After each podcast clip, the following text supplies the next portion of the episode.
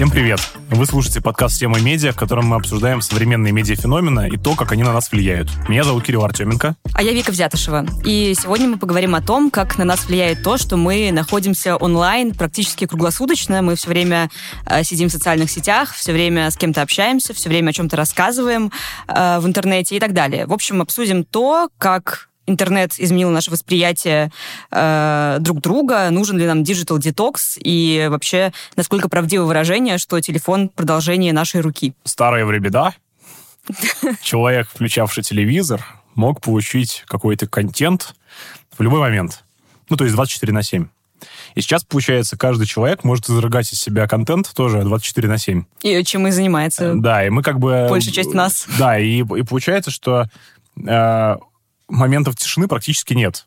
Потому что ты, лежа, не знаю, в палатке, в каком-нибудь месте, где ловит к твоему несчастью интернет, можешь зайти в Твиттер и оказаться на вокзале, где вокруг там ходят люди, чешутся, там, значит, плюют, кто-то с кем-то дерется, кто-то бутылками гремит. В общем, это вот атмосфера Твиттера. И фактически твоя частная жизнь становится как бы элементом такой большой мозаики, в которую э, ты невольно встраиваешься. Кстати, сравнение э, Твиттера с э, вокзалом, мне кажется, оно очень правильное. Я даже слушала э, ток на эту тему одного из исследователей, который э, говорил о том, насколько отличается вот это пространство в разных социальных сетях, и что есть, например, социальные сети вроде LinkedIn, которые больше подчинены каким-то законам профессионального пространства, потому что там люди приходят с целью найти работу или предложить вакансию и так далее, и все ведут себя достаточно серьезно, а в Твиттере у тебя одновременно, не знаю, кому-то назначают свидание, рассказывают о своем новом новом рабочем проекте, э, ругаются на тему каких-то новостей. В общем, кто-то денег клянчит. Кто-то клянчит, да-да-да. Э, и в этом плане Кто-то клянчит денег, кто-то рассказывает о том, что эмигрирует из России из-за политики. Вика, вот смотри, ты когда просыпаешься утром э, и когда засыпаешь вечером, какие приложения на мобильном телефоне ты просматриваешь? Можешь перечислить? Ну, наверное, основное для меня сейчас это Телеграм, потому что в Телеграме сосредоточилась в последнее время, мне кажется, у многих и какая-то коммуникация с друзьями, и рабочая переписка, и потребление новостей, потому что мы все там подписаны на какие-то Телеграм-каналы. Если верить функции и возможности посмотреть свое экранное время на айфоне, то э, даже больше Телеграма на айфоне я использую Инстаграм, что меня немножко расстроило, потому что, если честно, мне кажется, что в Инстаграме я потребляю мало полезного контента. И что еще? Почта. Да, э, у меня есть дурная привычка перед сном чекать рабочую почту, э, хотя я понимаю, что лучше заснуть без этих знаний. Ну вот я почему спрашиваю? Я вот сейчас специально открыл свое экранное время на айфоне и вижу, что вчера я провел, глядя в iPhone, 4 часа 16 минут. А если я открою вот сейчас свое экранное время на MacBook, то я увижу, что я провел вчера 8 часов 26 минут, э, глядя в MacBook, в общем, достаточно печально, судя по всему, выглядит моя жизнь. А, и да, Telegram у меня тоже занимает главную строчку по потреблению э, времени моего. Но вообще у меня есть э, натурально, знаешь, вот как раньше люди щелкали с канала на канал. У меня еще есть, э, как, наверное, у любого медиа-менеджера, привычка смотреть в реал-тайм аналитике. Кроме того, я смотрю, конечно же, в любые места, где есть какая-то переписка. А, короче, слишком, наверное, много времени и часто слишком проверяю свои мессенджеры, но, но к чему это все? Не то, чтобы я жалуюсь. Мне вообще нормально. Я привык, я смирился с этим. И мне кажется, что когда ты занимаешься медиа, то это как бы нормально, что ты постоянно на связи. То есть для меня это какая-то нормальная штука. Мне вот запомнилось, например, что в самом знаменитом курсе Ельского университета на Курсере про счастье Да-да-да, я его проходила. Да, есть, и... есть же тезис, что э, соцсети и наблюдение за соцсетями, особенно за Инстаграмом, делают людей менее счастливыми, потому что они свою жизнь все время сравнивают с идеальной картинкой чужой жизни, и это чаще всего сравнение не в, не в пользу э, собственной жизни.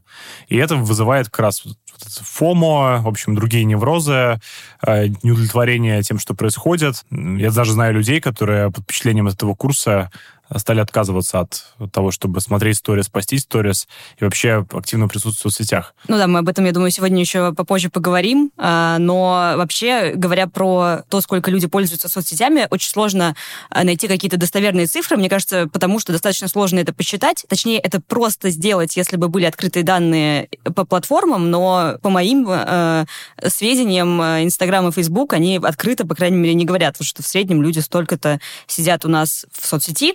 Вот, но, например, там какие-то цифры, которые я нашла, в среднем, так глобально, это варьируется время, которое люди проводят в соцсетях, где-то от полутора часов до двух с половиной. Понятно, что это очень усредненная, э, усредненная э, цифра, но просто вот такие данные есть. Но к разговору про экранное время. Вот ты сказал про свои 8 часов, и я решила заглянуть в экранное время на своем э, ноутбуке, потому что на, за ноутбуками провожу, на самом деле, больше времени, чем даже в смартфоне. И вот э, я не знаю, что со мной происходило во вторник, 9 ноября, но мой компьютер уверяет меня, что э, я провела э, в общем-то, за ноутбуком 17 часов 54 минуты. я, честно, не знаю, что, что было в тот день, потому что, если верить этой цифре, то спала я 6 часов и, вероятно, больше ничего не делала, кроме как сидеть э, за ноутбуком. Мне кажется, что, возможно, подсчет не этот не вполне верный, но, честно говоря, эта цифра очень пугающая. Надеюсь, что после этого выпуска э, у меня будут какие-то способы решения этой проблемы. Ну, кстати, есть хорошее приложение, я, правда, не знаю, я им, честно говоря, давно не пользовался, но одно время оно меня очень выручало. Я думаю, что много таких аналогов есть. Приложение называется Self-Control App. Вот, и оно, э, у него одна простая функция. Тут вносишь все приложения и все сайты, которые на твоем компьютере должны быть заблокированы. И когда ты стартуешь э, сессию рабочую, например, ты ставишь себе э, блокаут на час. И в это время, как бы ты ни хотел оказаться в Фейсбуке, в Инстаграме, любом другом приложении, ты не можешь туда зайти, причем ты не можешь отменить эту сессию, потому что приложение устроено так, что оно блокирует на там, системном уровне. А, на самом деле, когда я стал им пользоваться, это было несколько лет назад, я обратил внимание, как много раз я неосознанно пытаюсь в моменты, когда у меня, например, происходит в рабочем процессе какой-то затык, отвлечься. Ты знаешь, как э, когда у тебя на столе лежит какая-нибудь вредная закуска, и ты ее на автомате берешь, да, хотя она тебе не нужна, и ты не хочешь есть. Это вот, мне кажется, так же ты заходишь на автомате иногда проверить Facebook, хотя ты эту ленту читал э, две минуты назад именно. и уже все там видел. Именно, да. И осознание того, как много я отвлекаюсь, мне в какой-то момент сильно помогло. Говоря про экранное время, про пользование соцсетей, мы заходим туда не только для того, чтобы что-то прочитать, что-то посмотреть и так далее. В принципе, от этого действительно иногда можно отказаться, но очень часто мы пользуемся э, всеми сервисами, и очень часто мы находимся все время онлайн, потому что от нас постоянно э, кому-то что-то нужно, нам постоянно кто-то что-то пишет, мы постоянно кому-то что-то пишем. Вот у тебя бывают периоды, когда ты реально устаешь, например, от количества входящих сообщений, когда ты понимаешь, что, не знаю, уже просто не успеваешь на все ответить, при этом ты не успеваешь заняться какой-то другой задачей, которая которые не связаны с коммуникацией? Ну, у меня постоянно. Просто я э, последнее время стремлюсь делать две вещи. Я стремлюсь, во-первых, обсчитывать свое рабочее время в человека-часах своих собственных. И это, меня, меня это сильно снижает уровень тревоги.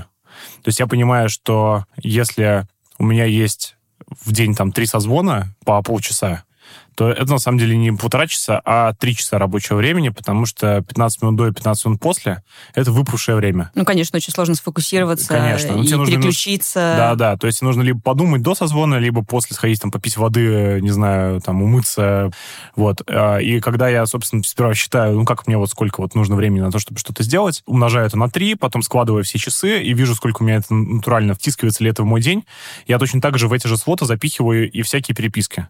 И я э, пишу себе где-нибудь либо в планировщике в онлайн, либо на бумажке, что мне нужно сделать, э, ответить на это, на это, на это, на это. И сразу же я понимаю, что если это занимает там больше двух минут, есть такое правило э, двух минут, что если что-то занимает меньше двух минут, ты делаешь сразу и не оставляешь это на потом. Короче, просто я считаю все реальное время, которое потрачу в том числе на эту мелкую переписку, потому что самое ужасное, что может быть, когда ты весь день постоянно с кем-то о чем-то переписывался, но на самом деле ты ничего не сделал. Это меня фрустрирует больше всего. И, конечно же, это прямое следствие постоянного нахождения онлайн, потому что, как известно, есть такое золотое правило, его, знаешь, сформулировал, мне кажется, прекрасный совершенно писатель, к сожалению, уже давно покойный Дмитрий Горчев, петербургский писатель, многим известный в интернете. Он в какой-то момент в конце нулевых уехал в деревню, где у него не было интернета, а он популярный был в ЖЖ писатель. Боже мой, я опять про какие-то дедовские штуки рассказываю. Ну, короче, он... Э, да, он выходил в онлайн там раз в неделю, и как-то он написал, что э, интернет такая странная штука, что если ты не был в интернете неделю, ты ничего не пропустил. А если ты в интернете не был 10 минут, ты пропустил очень много всего. Если, условно говоря, закрыть Телеграм на 2 часа, сделать какое-то дело и открыть, ты увидишь те же самые там 6 сообщений, которые тебе прилетели, и ты ответишь на них подряд. А если это растянуто на 2 часа, то это будут 6 сообщений, которые пришли там 10 минут назад, 20 минут назад, 25 минут назад, и ты просто не можешь ничего сделать, потому что постоянно отвлекаешься. Да, но это такой очень осознанный подход и правильный. Я тоже иногда бывает, я вижу, что мне, например, приходит какое-то сообщение, понимаю, что оно не очень срочное, и если я сконцентрирована на какой-то задаче, я такая, я думаю, что окей, отвечу на него через полчаса. Но э, бывает категория людей, которые, например, ждет от тебя моментального ответа. Э, не знаю, например, родители, которые по какой-то причине начнут очень переживать, если ты э, не будешь в сети очень долго. Мне, кстати, мама недавно открыла для себя функцию Телеграма, э, что там можно посмотреть, э, сколько времени времени э, тебя не было э, в сети. И, в общем, если она иногда проверяет, что я там была недавно, значит, скорее всего, меня не ограбили, не убили, не похитили и так далее. Вот. Я эту функцию скрыл ото всех практически, потому что я не хочу, чтобы люди мониторили, когда я был последний раз. Давайте послушаем человека, который проводит по-настоящему много времени в соцсетях, потому что с соцсетями связана работа этого человека. Это наша первая героиня сегодняшнего подкаста, Таня Рыбакова. Таня — это человек-медиа, собственно, классический герой всего нашего проекта. Она эксперт по здоровому образу жизни, она блогер, автор образовательных проектов и предприниматель. На ее аккаунт в Инстаграме подписано 230 тысяч человек. Это довольно много. Намного больше, чем у нас с Кириллом. Э, да. Примерно в сотни, в сотни тысяч да, раз. сотни тысяч раз. Мы узнали у нее, как она находит время на общение с подписчиками, старается ли контролировать то время, которое проводит онлайн. Ну, так вышло, что больше 10 лет я веду э, бизнес через присутствие в интернете, поэтому действительно мое нахождение онлайн, оно перманентное такое ощущение. Я сама это менеджерю, потому что мой личный бренд э, имеет хорошую репутацию за счет того, что я как раз-таки своей искренностью и включенностью его создавала. Быть в синхроне с людьми, даже если я, может быть, там в каких-то других задачах, а для меня это супер важно, поэтому я включена, да. В году в семнадцатом, когда прям было много телешоу и так далее. Тогда вообще, мне кажется, были прямо сотни тысяч каждый день. Сейчас это, наверное, ближе к десяткам. Честно говоря, огромное количество инфы входящей. И иногда ты просто устаешь принимать решение, что ответить я думаю, что сильной стороной и свободой, которую я вижу в дисциплине, является возможность спланировать свой день так, чтобы уделять на это какое-то внимание. А если говорить про людей и чем они делятся, история в том, что у меня есть э, свойство, я принимаю людей такими, какие они есть. Просто потому, что я социологически изучаю разные соцслои много лет, поэтому вся та информация, которую человек выдает, она на самом деле является очень ценной. Иногда люди не могут понять, какой поток информации и людей вокруг меня, и ожидают, например, ответ а, очень быстро или что я там им как будто бы должна. Это тоже объясняет их а, позицию в жизни и там, да, какую-то там перспективу на мир. Вот это иногда сложно, потому что мне очень хочется помочь, но у меня нет цели спасать. Вот, я все-таки ценю себя, свои ресурсы, и у меня также очень большой там круг моего личного общения, и, конечно, они у меня да, в приоритете, чем кто-то незнакомый в интернете, кто может поделиться какой-то информацией. Но я это очень ценю. На самом деле это как раз говорит о том, что люди видят во мне человека, который их примет такими, какие они есть. Онлайн присутствие человека в твоей жизни как будто бы закрывает тот момент его реального присутствия в твоей жизни. И тебе кажется, что ты как бы в курсе того, что у него происходит, но мы же все понимаем, что интернет это только часть нашей жизни. Для кого-то она может быть искренней, для кого-то это может быть нарисованной картинкой, это искажает. По-моему, интересный момент, потому что действительно в какой-то период времени вдруг мы все увидели, что жизнь-то она вот такая. И в какой-то момент, мне кажется, большое количество людей просто потерялось, потому что нас формирует э, бытие. Хотя я очень стараюсь, потому что если перейти к моему опыту касательно этого вопроса, любопытство является моей мотивацией по жизни. Это и хорошо, и плохо, потому что э, иногда концентрация вглубь какого-то там, например, проекта, она э, могла бы принести большие результаты. Я сейчас уже с высоты своих лет, смотря назад, могу сказать об этом. С другой стороны, эм, я часто говорю, что мир как магазин игрушек, и ты такой выбираешь, во что в этом социуме поиграть. Тут тебе и тачки, и рестораны, и мероприятия, и спортивные э, приключения, и поездки куда-то в этом мире. То есть есть такой момент, э, про который ну, не стоит забывать, что из-за всего этого внешнего нужно вернуться к себе и вот там вот внутрь заглянуть и понять вообще, а что тебе ценно, какие у тебя приоритеты сейчас, иначе э, вот этот вот феномен фома просто разорвет тебя на части. А еще мы узнали у Тани, э, устраивает ли она себе digital detox и вообще считает ли эту практику необходимой. Я бы э, относилась к этому как к чистке зубов уже или как к той привычке, когда мы понимаем, что, например, для здоровья там важна физическая активность. То есть для здоровья ума, с учетом того количества информации, которое сейчас на нас сыпется, остановка наедине с собой, но это возможность сильно восстановиться и э, действовать из наполненности, а не из да, состояния, там, что ты все не успеваешь, и результаты будут соответствующие. Но я на самом деле часто там, день в неделю пропадаю, потому что я восстанавливаюсь наедине с собой или в компании людей, которые дают мне э, ту поддержку, энергию, тепло. Я скорее отношусь к работе и к заходу в соцсети тоже как к работе, потому что нет ничего ценнее, чем время с а, собой или с теми, кто тебе очень дорог. То, что мы сейчас видим в интернете, тот поток информации, наш мозг не был к этому готов. Поэтому сохранять свое внимание ясным и направлять его на то, что ведет к нашим искренним целям, а за возможностью просто подышать, послушать, а что вообще внутри, а как я сейчас, задать себе этот вопрос в течение дня там несколько раз, будет лучшим решением для вашего ментального и физического здоровья.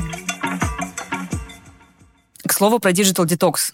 Кирилл, ты когда-нибудь э, устраивал себе такие периоды, когда ты осознанно отключался от э, соцсетей, не потому что тебе нужно было поработать на пару часов, а вот, не знаю, digital detox там на день, День это уже достаточно много в современных условиях, но может быть больше.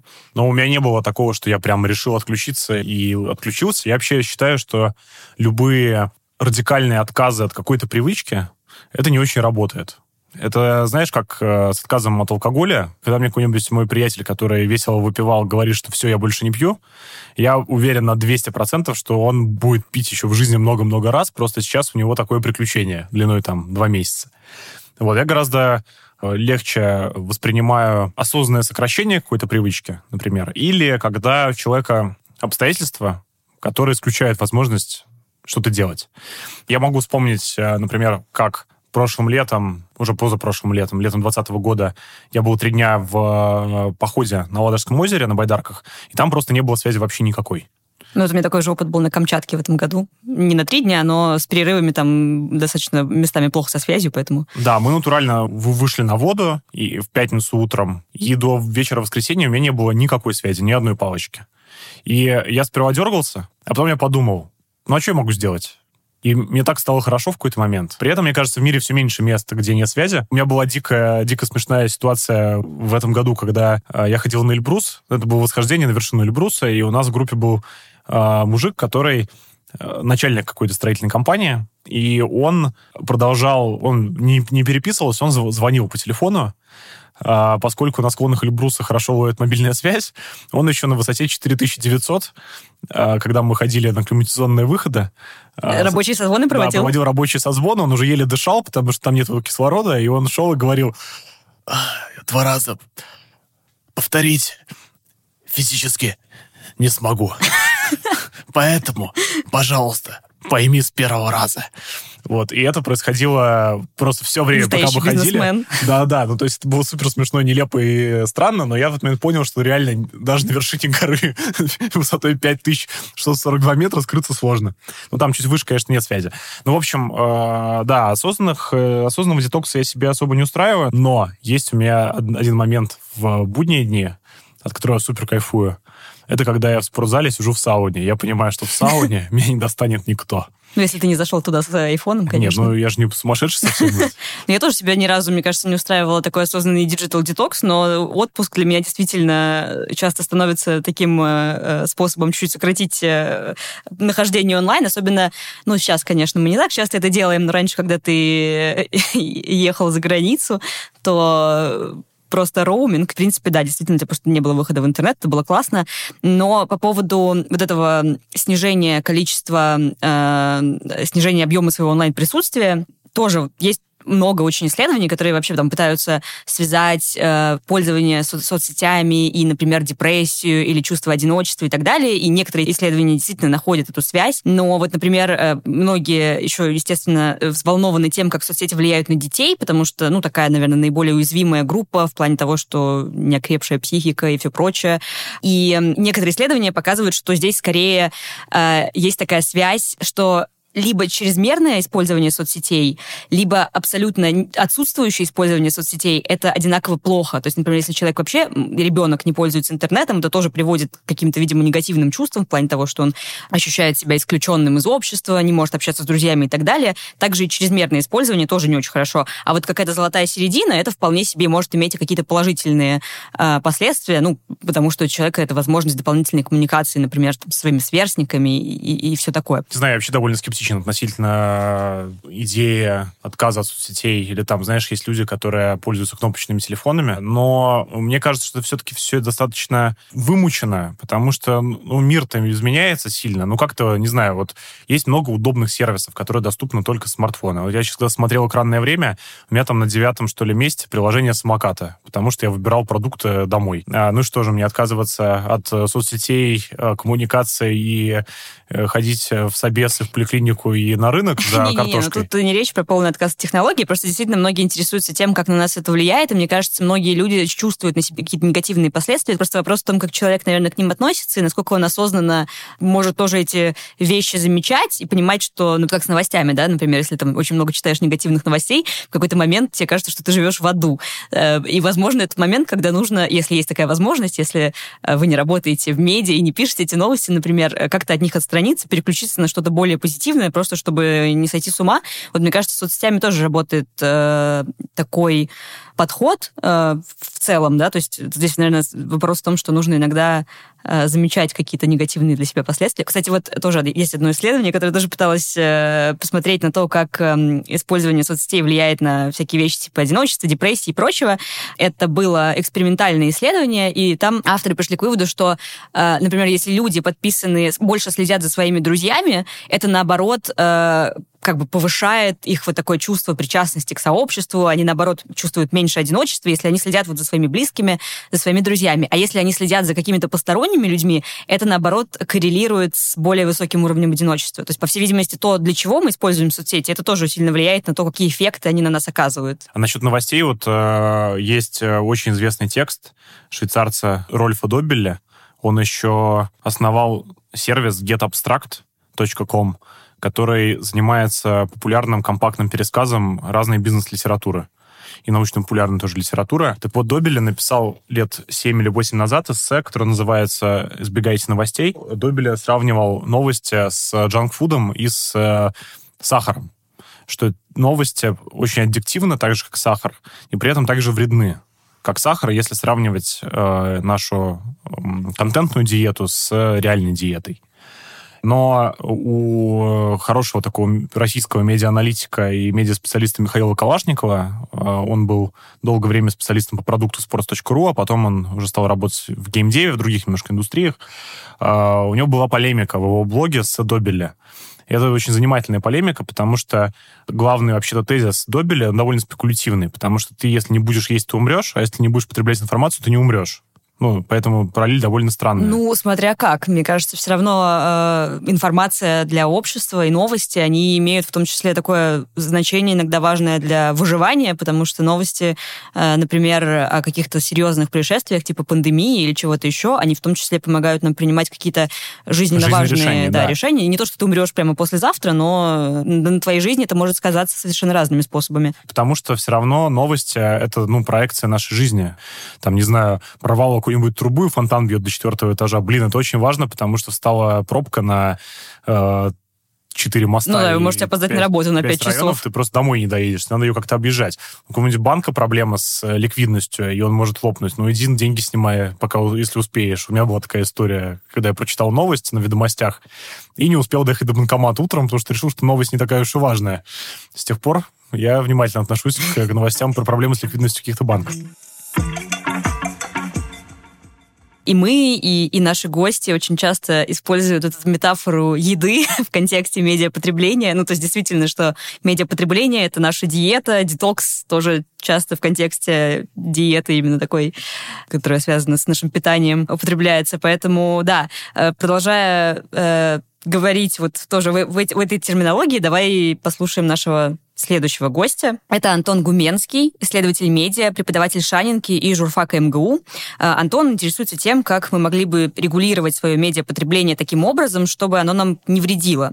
И вот он, в отличие от Digital Detox, более эффективным считает э, концепцию медленных медиа. То есть это такой не радикальный отказ от соцсетей интернета, а скорее более ограниченное, осознанное потребление медиа. Вот как он объясняет этот подход. Медленная коммуникация находится примерно в том же поле, где э, находится э, тайм-менеджмент и э, какой-нибудь дауншифтинг. Так вот, э, тайм-менеджмент исходит из того, что мир э, совершенен, законы мира разумны, рациональны, и нам с вами, как э, индивидам, как э, субъектам, как жителям этого мира, нужно адаптироваться и нужно, нужно шевелиться, чтобы успеть за миром, который, в общем, по умолчанию является разумным и совершенным.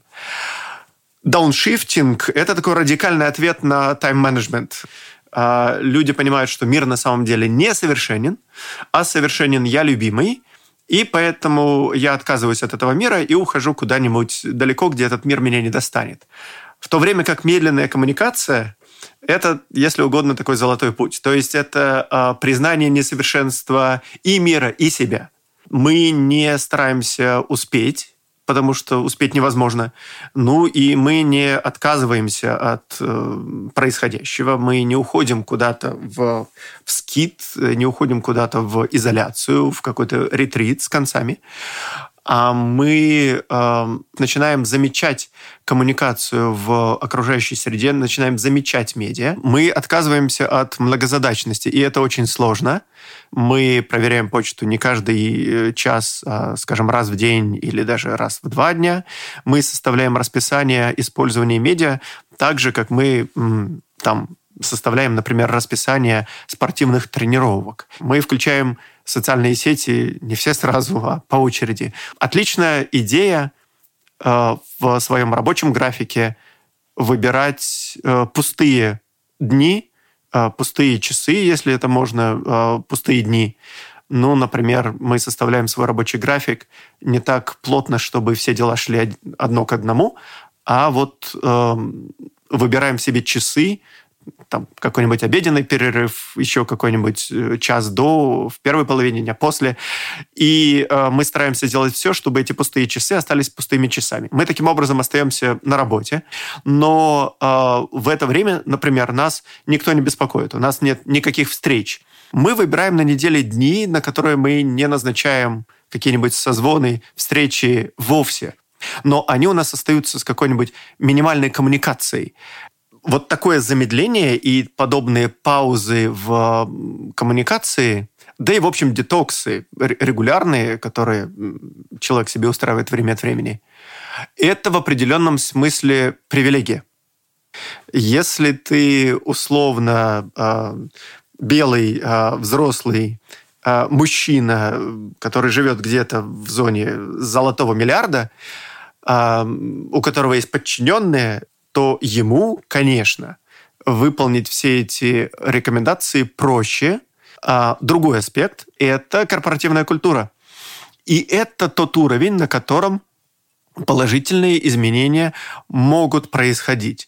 Можно э, обсуждать эти вещи э, на уровне организаций. Какие-то организации э, вводят корпоративные программы благотворительности, и таким образом тоже культура благотворительности распространяется. Люди впервые узнают о благотворительности от своих работодателей. И некоторые из таких сотрудников начинают задумываться о том, чтобы заниматься подобными вещами еще и в частной жизни. Вот с э, медленной коммуникацией, с э, выработкой э, культуры коммуникации, культуры, взаимодействия с медиа э, могут происходить э, такие же вещи. Десять лет назад Антон предложил студентам небольшой эксперимент. На день отказаться от медиа, чтобы осознать, как ежедневное потребление контента сжирает их время. Упражнение превратилось в одно из заданий на курсе и в итоге породило эксперимент «Дневники молчания». Его суть на неделю отказаться от соцсетей, СМИ и даже вербального общения. Вообще напоминает э, Випассану. То есть участники молчали целую неделю, при этом продолжали жить обычной жизнью, ходили на работу, учебу в магазин. А это уже не напоминает Випассану, конечно. Общаться с близкими можно было только записками. При этом, конечно, в критичной ситуации можно было заговорить, отправить имейл, ну, вообще как вступить в какую-то невербальную коммуникацию.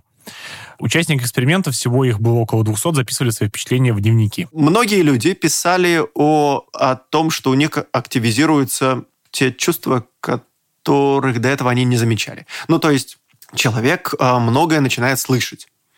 Начиная от того, что когда я замолчал и когда я замолчала, я вдруг услышала, какую ерунду говорят все мои друзья, и я вдруг, а, я вдруг понял, что в общем, мои друзья довольно скучные ребята, и все это время веселил их я, и мне было весело в их компании, потому что мы все вместе смеялись моим шуткам. А в тот момент, когда я замолчал или замолчала, вдруг оказалось, что им даже в моем присутствии между собой не о чем поговорить. Кроме этого, они начинают слышать звуки города, они начинают слышать э, происходящее вокруг э, вдруг более отчетливо и более как-то резко. Второе, Э, появляется действительно много времени, поскольку многие из участников студенты, вот они пишут, я тут написал курсовую, или я прочитал список литературы, который до этого никак не мог прочитать. Примечательно то, что очень многие ложатся спать раньше. Нормализуется суточный ритм. Замечательно. Есть, конечно, и много опасений, и много дискомфорта. А, человек чувствует тревогу, человек чувствует э, опасение, что он пропускает что-то важное. И иногда опасение, иногда такая обида э, на, на друзей, которые э, либо могут про тебя забыть, либо уже наверняка забыли не пытаются с тобой связаться. А, э, конечно, э, рядом с человеком, рядом с участником часто находятся близкие. Поэтому близкие иногда служат такими проводниками. Близкие рассказывают, вот тебе там звонила твоя подруга, тебе звонил твой друг. Но действительно ничего не произойдет, мир не рухнет, а если мы об этом мире ничего не будем знать неделю, и если сами этому миру о себе не будем неделю э, ничего докладывать ничего не произойдет нового. Компания себя самого трудно переносится, и к ней нужно, и к ней нужно адаптироваться. Сложности начинаются примерно в середине недели, то есть это второй, там, третий, четвертый день эти сложности нарастают. А вообще а, друзья и, а, и родные – это такие невольные, но очень важные участники – этого, этого эксперимента. А подавляющему большинству моих участников удавалось э, очень легко договориться э, со всеми людьми, с которыми мы сталкиваемся э, в течение дня на, на непродолжительное время. Э, прохожие, попутчики в общественном транспорте, таксисты, э, продавцы в магазинах, баристов, кафе. Вопросов не возникало. Можно обойтись жестами. Участники, конечно, прибегали к одному и тому же трюку, показывали рукой на горло, болит горло. Все это тут же понимают. А самые большие проблемы возникали, конечно, с, э, с родными и близкими. Антон говорит, что планирует вновь поговорить с участниками эксперимента, чтобы понять, как изменилась их жизнь после дневников молчания. Ну, на самом деле, мне кажется, такой действительно радикальный эксперимент, потому что он включает в себя не только отказ от э, какой-то цифровой коммуникации, но и от общения э, речевого. А это уже, наверное, такой очень серьезный дискомфорт для людей, которые привыкли общаться каждый день, поэтому, мне кажется, ну, наверное, это интересно на уровне эксперимента, хотя, конечно, это не может быть какой-то постоянной практикой, которая нам помогает решать какие-то проблемы. Ну, вот Антон описывал разные кейсы э, у людей, э, которые они вынесли в дневники. Э, я недавно общался с приятелем, который рассказывал про свой опыт э, випассана 10-дневный. В общем, випассана такая достаточно популярная уже практика, когда люди уезжают в какое-то специально отведенное место, специально организованным э, образом, э, молчат, медитируют, э, слушают лекции про духовный поиск. Они бывают разной степени эзотерического характера, бывает вообще не эзотерического характера. И вот, собственно, мой приятель ездил на такую антиэзотерическую випассану, при том, что это было в Индии и в самом что ни на есть центре традиции Випассана. И вот он сказал, что поскольку он айтишник, он сказал, что э, у него был в голове образ, что это такое переформатирование твоего жесткого диска. И ты перестаешь думать о второстепенных вещах, начинаешь думать только о тех, на которые тебе хватает сил. И так постепенно, через там 3-4-5 дней у тебя кристаллизуются самые важные мысли, которые тебе на самом деле важно думать. Это происходит как форматирование от мусора, да, головы. И ты, выходя оттуда, сказал он мне, чувствуешь, что, ну, понимаешь, что действительно важно, а что менее важно. То есть тебе перестает волновать ерунда, которая занимает очень много времени в повседневной жизни именно в силу постоянных раздражителей, которые со всех сторон к тебе приходят. Ну да, и вот медиа в этом плане тоже могут выступать в виде таких раздражителей, особенно если мы говорим про какие-то и новости, которые как food, или какие-то тоже посты, которые нас совершенно не интересуют, но мы все равно читаем. Понятно, что немножко другая ситуация, э, немножко отличная от того, э, с чем мы сталкиваемся просто когда потребляем медиа постоянно, когда пользуемся соцсетями, но, наверное, если вот мы хотя бы, не знаю, э, в какой-то момент э, перестаем пролистывать ленту и, не знаю, на два часа не заходим в приложение, это тоже такой способ чуть-чуть тебя переключиться вот с этого э, джанк-фуда в новостной ленте на какие-то другие, более, может быть, эм, конструктивные мысли и идеи. Но при этом, знаешь, тоже к моему тезису, что резкий отказ от чего угодно вызывает реакцию. Есть моя любимая техника помодора, которой я много смеюсь и много шучу э, в соцсетях. А когда я пишу, что все, сегодня работаю по технике помодора, значит, у меня полная засада, я вообще ничего не успеваю, и сейчас я эффективно все сделаю, конечно же, нет. Но ее смысл как раз в том, что ты 25 минут работаешь и стремишься фокусироваться на, на деле каком-то, а потом 5 минут занимаешься фигней. И э, это как раз э, некий торг с самим собой, понимая, что ты не идеален и не способен фокусироваться постоянно и быть вот, таким прямо классным, продуктивным человеком из Инстаграма, который лжет, как мы знаем, а ты даешь себе выделенное время на то, чтобы почитать бред в соцсетях, там посмотреть тиктоки, э, в общем, заняться тем, на что ты обычно отвлекаешься. Есть прям совсем какие-то такие тоже мысли, что соцсети, они исключительно э, жирают наше время, забивают нашу голову всякой фигней. Я даже нашла заметку на Фарпсе, где тоже там посчитали примерно, вот если сколько там, не знаю, часов мы тратим а, в год, допустим, на соцсети, что условно за это время можно было бы освоить какую-нибудь новую профессию и все такое. И я вот думаю, что, ну, это, конечно, с одной стороны... Это ложь, это, это все ложь. Нет, это все ложь, да. Но это все ложь, потому что соцсети мы же в том числе используем для того, чтобы отдыхать и для того, чтобы э, не для того, чтобы мы не можем быть продуктивными, эффективными 24 Конечно. часа в сутки. И когда мы заходим в ТикТок смотреть на э, смешных животных, мы вряд ли это делаем для того, чтобы себя как-то очень сильно развить, а скорее просто, чтобы посмеяться, расслабиться и так далее. Все эти разговоры про то, что можно было выучить иностранный язык если бы вы не пользовались Инстаграмом, это тоже как Пока все были на удаленке, как помнишь, при начале пандемии это было постоянно, что вот, это же повод освоить новую профессию. Ну да. Просто выходит ветрувянский человек из карантина, он знает 7 языков, накачанный, потому что отжимался по 50 раз в день, каждый день. А не человек, который пересмотрел весь Netflix и стал на два размера больше. Да, да, и спился. В общем, как мы понимаем, все наши... Если что, мы не про нас. Все, наши мечты, они разрушились. Реальность. И возвращаясь к digital детоксу. Вообще вообще-то для тех, кто хочет устроить себе детокс, есть специальные проекты. Да, потому что иногда это может быть интересный опыт все-таки для тех, кто прям совсем чувствует, что уже не может сидеть в соцсетях. Да, и вот проект э, нашего следующего героя — это что-то подобное випассане, только без э, традиции восточных духовных практик. Это Digital Detox лагерь. И наш следующий герой Дмитрий Никитин, он основатель этого лагеря. А, называется он офлайн лагерь для взрослых. А, и Дмитрий еще квалифицированный преподаватель курса снижения стресса на базе практик осознанности.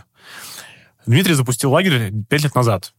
Он рассказывает, что сам хотел справиться с переизбытком информации в своей жизни. Раз в год его команда организует выезд за город для людей, которые хотят отдохнуть от телефона и перезагрузиться.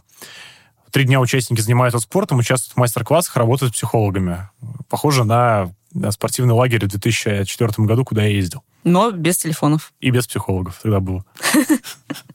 Времена были, как известно, токсичные. Да. Ну, давай послушаем Дмитрия. Несколько таких основных правил. Ну, во-первых, конечно, это отсутствие телефона, напульсников, часов, э, шагомеров и так далее. Э, мы не употребляем алкоголь. И э, лагерь только для взрослых. Есть еще два правила. Это мы не говорим о нашей работе, не говорим о религии и о политике. Чтобы люди были все равны. И по поводу телефонов. У нас есть две опции.